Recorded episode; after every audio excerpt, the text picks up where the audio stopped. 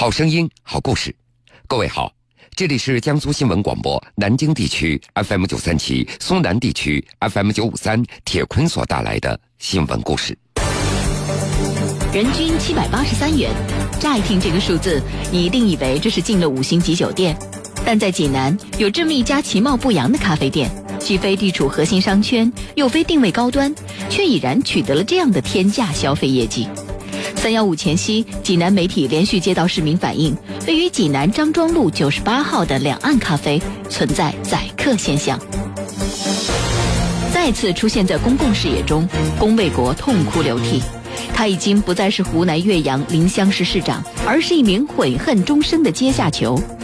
在失去权力、地位以及人身自由后，龚卫国表现出极大的坦诚。可以看到一个台前台后不同面孔的分裂市长，窥见一位官员的权力堕落轨迹。现在是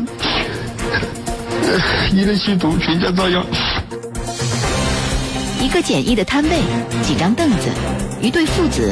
就这样风雨无阻的在这儿几十年了。不然讲，买好的生活要靠双手来创造啊！小人物正能量，温暖整个南京城。江苏新闻广播南京地区 FM 九三七，苏南地区 FM 九五三，铁坤马上讲述。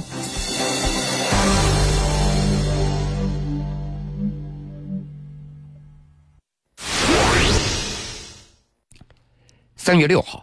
从外地来济南出差的吴先生，白天他在当地的张庄路茶叶市场买了一点茶叶，晚上他就和一个女性朋友相约在附近吃饭。吃过饭之后，已经将近晚上九点了，两人就想找个地方喝茶聊天于是他们就来到了位于张庄路九十八号的两岸咖啡馆。到了咖啡馆里，那个女性朋友主动的点餐。她点了两杯铁观音，一盘水果，还有一盘干果。因为这些都是普通的茶点，所以吴先生当时也没有在意价格。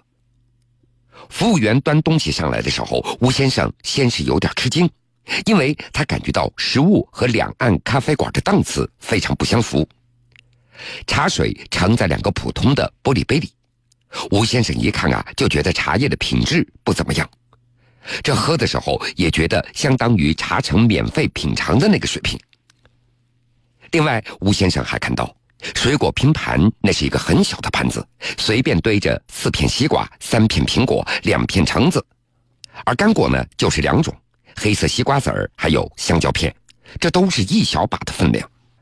看到这一切，吴先生感觉到非常失望，他只喝了几口茶，吃了一点水果，干果也只吃了几颗。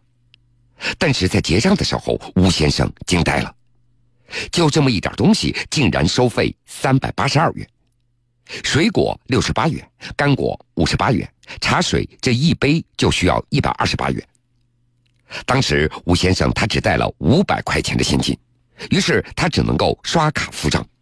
而就在刷卡付账的时候，他还听到旁边的一个服务员小声的说道：“你这还算少的，有时一个人好几千你也得认。”在这家咖啡馆，吴先生他只待了一刻多钟，他就消费了将近四百多块钱。事后回过神来，他觉得自己被宰了。三月八号，记者来到店里，看到菜单的确是明码标价，但是吴先生所点的那个特级的木栅铁观音标价为一百二十八元，并没有标明是一杯还是一壶。六十八元的水果拼盘属于中等。菜单上写着有西瓜、苹果、雪梨、哈密瓜、香蕉、柳橙、小番茄，重量是在八百克。但是吴先生当时所点的拼盘明显没有达到如此的标准。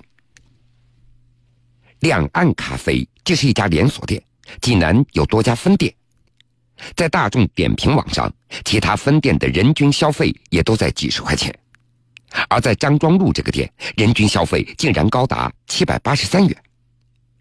翻看一下网上的评论，消费一千多元的还不在少数，最多的一位甚至还花了五千元。在五十几条的点评中，有十七条评论声称，这家咖啡店有很多酒托和饭托。而最早关于酒托的评论，那是出现在二零一三年。而最新的一条评论，是一个网名叫做“一路潮汐”的网友在本月的点评，他声称。这家店都是酒托，全部是酒托。在网友们的评价中，他们所遇到的酒托大都是通过网络而认识的，被拉到店里之后就开始狂点酒品。而对于那个带着吴先生到这家咖啡店进行消费的女性朋友，吴先生他只说认识了一段时间，但是这个女子是否有问题，吴先生一时还不好判断。其实吴先生的遭遇并不是一个特例。三月七号。一个叫做“大爱建筑学”的网友在济南的一个贴吧发帖，声称，三月五号他在这家咖啡店就遇到了一个酒托，一盘瓜子儿，一盘饼干，还有一盘蔫了吧唧的果盘，那就要三百多。说酒托当时点了一瓶所谓的红酒，就要八百八十八元。这位网友就披露，其实这个所谓的红酒就是葡萄味的美年达。并且酒瓶子没有任何的商标标识，不过店员说那是调制的红酒，所以才没有标识。这名网友还记得，那个酒托女的身高是在一米六五左右，长得较为标致。三月七号下午两点钟左右，记者来到了这家咖啡店，在店外看到一男一女，从表面来看。他们好像是一对情侣，但是却时时刻刻保持着一段距离。女子身穿粉红色的羽绒服、黑色打底裤，走在前面。两人进门以后，选择了一个包间就坐。二十分钟左右，两人又结伴出来了。他们仍然保持半米左右的距离，但是脸上却没有了笑容，相互之间几乎也不怎么说话了。女子把男子带到路口。等了五分钟左右，还贴心的为这个男士打了一个出租车，然后女子就独自步行离开了咖啡店。来自四川的杨先生曾经在这个地方也经历过高额的消费。当他看到那个穿着粉红色衣服女子的照片以后，他就非常确定的对记者说：“就是她。”原来，杨先生去年就来济南出差过了。无聊时，他通过微信加了一个附近的好友，相约在这家咖啡馆吃饭。对方就是这个女子。当时杨先生一共花了五百多元。后来女子，后来那个女子要继续点红酒，杨先生说自己钱不够了，女子还劝他刷卡。不过杨先生坚持没有继续点，才及时停止了损失。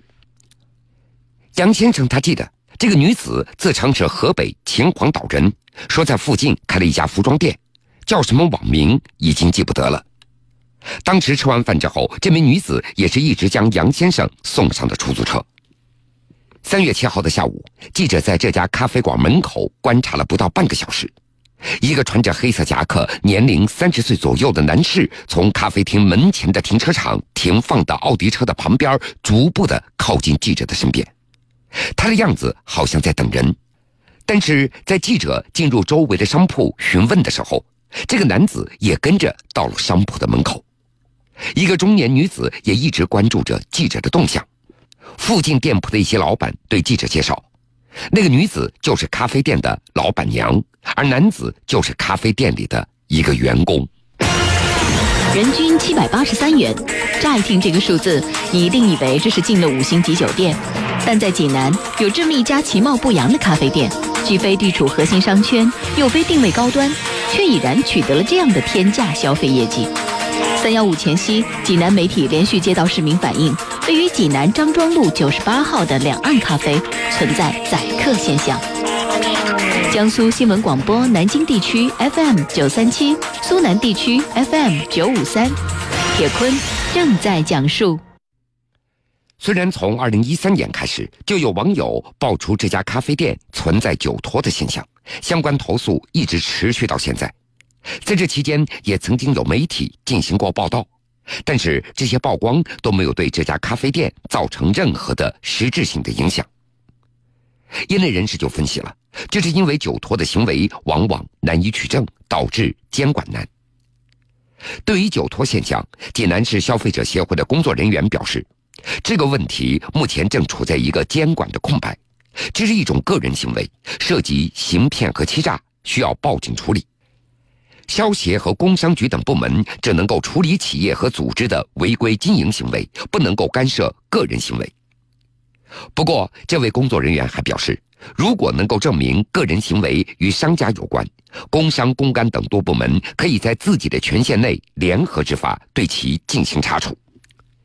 济南淮阴区工商局办公室的一个工作人员表示，如果遇到酒托，最好的处理办法那就是保留证据，直接报警。虽然消协和工商局都建议报警，但是当记者致电张庄路派出所的时候，工作人员却声称这事儿没法管。对此，律师指出，酒托和饭托等这样的现象在法律上处在一个灰色的地段。从表面来看，这属于自愿消费行为。如果不能够证明这是团伙作案，并且有店家参与，那么公安机关也很难进行处理，连报案都缺少案由。目前还没有明确的法律条文对此类现象进行界定。另外，酒托女和客户的交往多多少少带有暧昧的色彩，他们通常通过各种网络工具而结识的，比如微信、陌陌、婚恋网站等等，交往的目的不纯粹。因此，一旦被宰，客户也会觉得不光彩，只有在网上进行控诉，不愿意在现实当中进行举报。也正是钻了这个空子，酒托才会肆无忌惮。因为两岸咖啡是连锁店，山东区的负责人王先生他表示，他们在网上也曾经看到过一些关于这家咖啡店的投诉，也对此进行调查，但是一直找不到愿意出来作证的客户，所以调查一直没有结果。王先生说：“总部还会继续调查，如果属实，一方面会给受害者退钱，另外一方面会责令店家整改。当然，如果店家情况过于严重，会考虑让其停业整顿，甚至取消加盟的资格。”好了，各位，这个时间段的新闻故事，铁坤就暂且先为各位讲述到这儿。